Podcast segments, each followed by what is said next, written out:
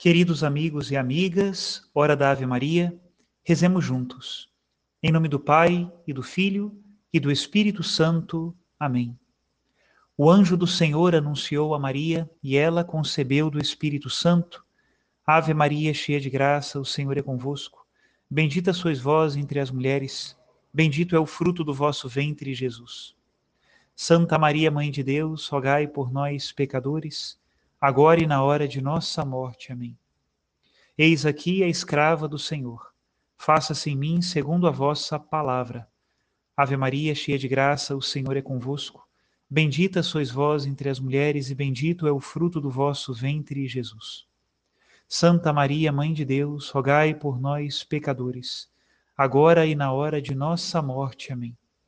E o Verbo de Deus se fez carne e habitou entre nós Ave Maria, cheia de graça, o Senhor é convosco.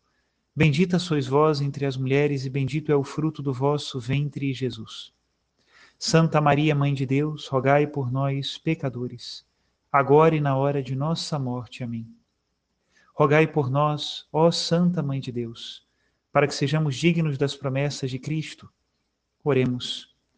Infundi, Senhor, em nossas almas a vossa graça, nós os suplicamos para que nós que conhecemos pelo anúncio do anjo a encarnação de Jesus Cristo, vosso Filho e nosso Senhor, cheguemos por sua paixão e morte de cruz à glória da ressurreição da carne. Pelo mesmo Cristo nosso Senhor. Amém. Em nome do Pai e do Filho e do Espírito Santo. Amém. Hoje, dia 25 de março, é dia da Anunciação do Senhor, uma solenidade da Igreja. Nove meses antes do Natal, celebramos aquele encontro maravilhoso entre Maria e o anjo, que mudou a história da humanidade. Pelo sim da Santíssima Virgem, o Verbo se fez carne e habitou entre nós. Rezemos juntos a oração de hoje. Oremos. Ó Deus, quisestes que vosso Verbo se fizesse homem no seio da Virgem Maria, dai-nos participar da divindade do nosso Redentor, que proclamamos verdadeiro Deus e verdadeiro homem por nosso Senhor Jesus Cristo, vosso Filho, na unidade do Espírito Santo. Amém. E o evangelho de hoje está em Lucas, capítulo 1, a partir do versículo 26. Diz assim: Naquele tempo, o anjo Gabriel foi enviado por Deus a uma cidade da Galiléia chamada Nazaré, a uma virgem prometida em casamento a um homem chamado José. Ele era descendente de Davi e o nome da virgem era Maria. O anjo entrou onde ela estava e disse: Alegra-te, cheia de graça, o Senhor está contigo. Maria ficou perturbada com estas palavras e começou a pensar qual seria o significado da saudação. O anjo então disse: Não tenhas medo, Maria, porque encontraste graça diante de Deus. Eis que conceberás e darás à luz um filho, a quem porás o nome de Jesus. Ele será grande, será chamado Filho do Altíssimo e o Senhor Deus lhe dará o trono de seu pai Davi.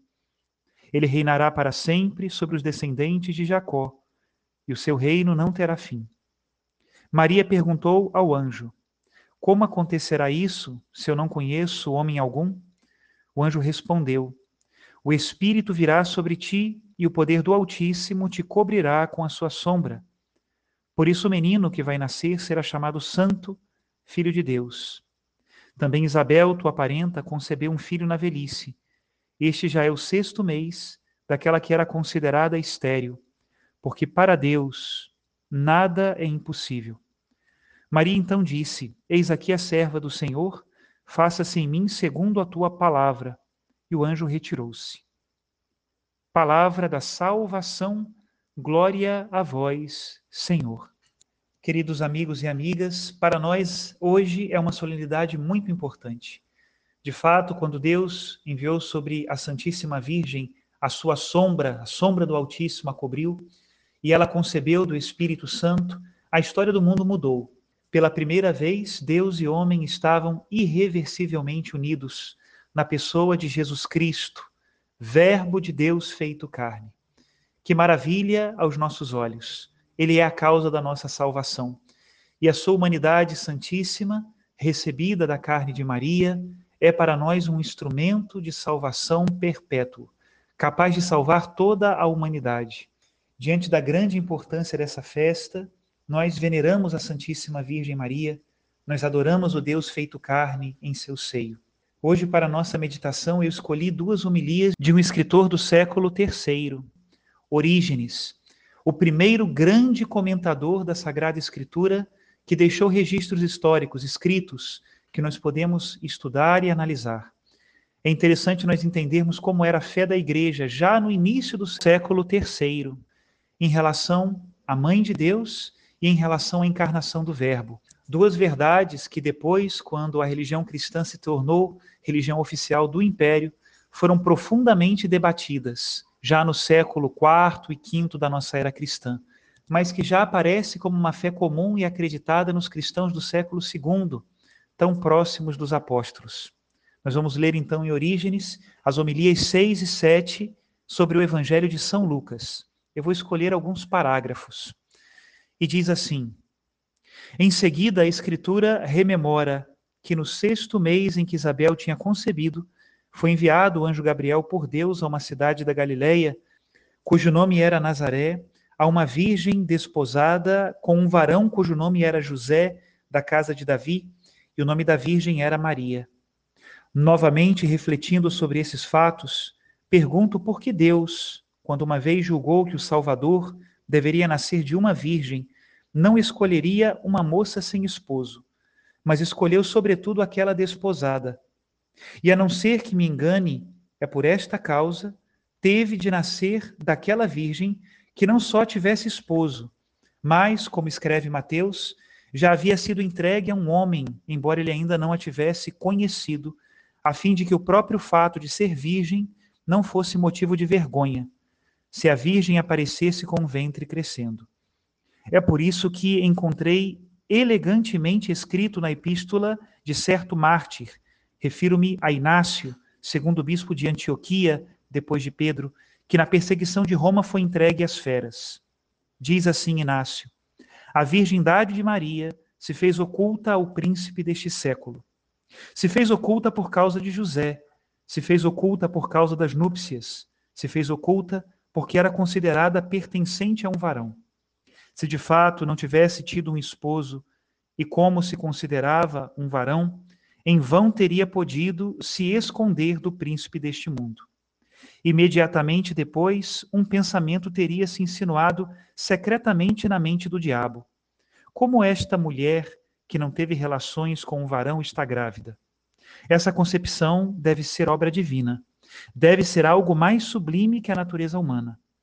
O apóstolo, afirmando que as forças adversas ignoravam a sua paixão, diz: é uma sabedoria que nós pregamos entre os perfeitos.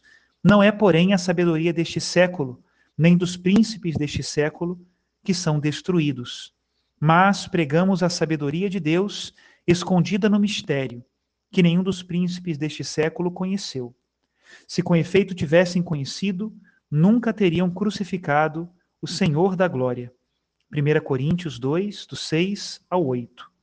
Escondido, portanto, esteve dos príncipes deste século o mistério do Salvador, a saudação do anjo. Pois, na verdade, o anjo saudou Maria com uma fórmula nova, que não pude encontrar em nenhuma outra parte da Escritura e da qual pouca coisa se deve dizer. Eis, de fato, o que diz, ave cheia de graça, que em grego se diz que caritomene. Não me recordo que em outra parte da escritura eu tenha lido. Nunca essa fórmula foi dirigida a um homem, salve cheia de graça. Somente a Maria essa saudação estava reservada. Se com efeito Maria tivesse sabido que uma fórmula semelhante havia sido dirigida a algum outro, ela tinha com efeito conhecimento da lei e era santa, e havia conhecido por suas meditações cotidianas os anúncios dos profetas, nunca a haveria espantado uma saudação que lhe parecesse estranha. É por isso que o anjo lhe disse: Não temas, Maria, porque encontraste graça aos olhos de Deus. Eis que conceberás em teu ventre e darás à luz um filho, e o chamarás pelo nome de Jesus. Ele será grande e será chamado Filho do Altíssimo. A grandeza de Jesus. Também se diz de João, ele é grande. E é o anjo Gabriel também que o atesta. Mas quando veio Jesus, verdadeiramente grande, verdadeiramente sublime, João, que antes fora grande, se tornou menor. João, com efeito, disse Jesus, foi uma lâmpada ardente e brilhante, e vós quisestes exultar um instante a sua luz. A grandeza do nosso Salvador não apareceu quando nasceu, mas agora ela resplandece depois que parecia ter sido esmagada pelos adversários.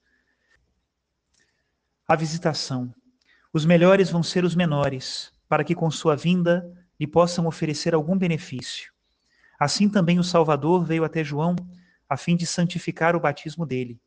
Assim que Maria ouviu o anjo anunciando que conceberia o Salvador e que a sua prima Isabel estaria grávida, levantando-se com pressa, dirigiu-se à montanha e entrou na casa de Isabel. Jesus, com efeito que estava em seu ventre, apressava-se em justificar João, colocado no ventre de sua mãe. Por isso está escrito: Naqueles dias Maria se levantou e se dirigiu para a montanha. Ela devia igualmente, porque era atenta e diligente, apressar-se solicitamente e cheia do Espírito Santo, ser conduzida às alturas, protegida pelo poder de Deus, pelo qual já havia sido recoberta Exultou, pois, a criança no ventre de Isabel e ficou repleta do Espírito Santo. Com voz forte exclamou e disse: Tu és bendita entre as mulheres. Essa passagem devemos, para que os homens simples não sejam enganados, refutar o que os hereges costumam objetar. Com efeito, não sei quem prorrompeu em tamanha loucura a ponto de afirmar que Maria tinha sido renegada pelo Salvador, porque depois do seu nascimento ela teria se unido a José. Se alguma vez os hereges vos fizerem tal objeção, respondeu-lhes e dizei: É certamente cheia do Espírito Santo que Isabel disse: Tu és bendita entre as mulheres. Se Maria é proclamada bendita pelo Espírito Santo, como o Salvador a pôde renegar? Quanto aos que afirmam que ela contraiu bodas depois do parto virginal, eles não têm como prová-lo, pois os que eram filhos atribuídos a José não tinham nascido de Maria nem há nenhum texto da Escritura que mencione esse fato. Suplico-vos, ó catecúmenos, não recueis, nenhum de vós ceda ao medo e ao assombro, mas segui a Jesus, que anda à vossa frente. Ele vos atrai para a salvação, vos reúne na igreja, terrestre por enquanto, mas que, se produzirdes bons frutos, vos reunirá na igreja dos primogênitos, cujos nomes estão escritos nos céus. Feliz aquela que acreditou, e feliz aquele que acreditou, porque haverá o cumprimento daquilo que lhes foi dito pelo Senhor. Por isso, Maria engrandece o Senhor Jesus. Minha alma engrandece o Senhor, o meu espírito a Deus. Indagaremos, estudaremos e falaremos que significado tem essas palavras, se o Senhor o permitir, quando novamente nos reunirmos na igreja. Quando vireis alegres à casa de Deus e prestareis atenção à lição divina em Cristo Jesus a quem pertencem a glória e o poder nos séculos dos séculos. Amém. Até aqui a citação de Orígenes. Queridos irmãos e irmãs, o grão de trigo caiu do céu à terra e caiu para morrer pela nossa salvação. Neste dia da encarnação do Verbo, voltemos os nossos olhos para Ele e para Sua Mãe Santíssima. Que eles derramem sobre nós as suas bênçãos. Em nome do Pai, do Filho e do Espírito Santo. Amém.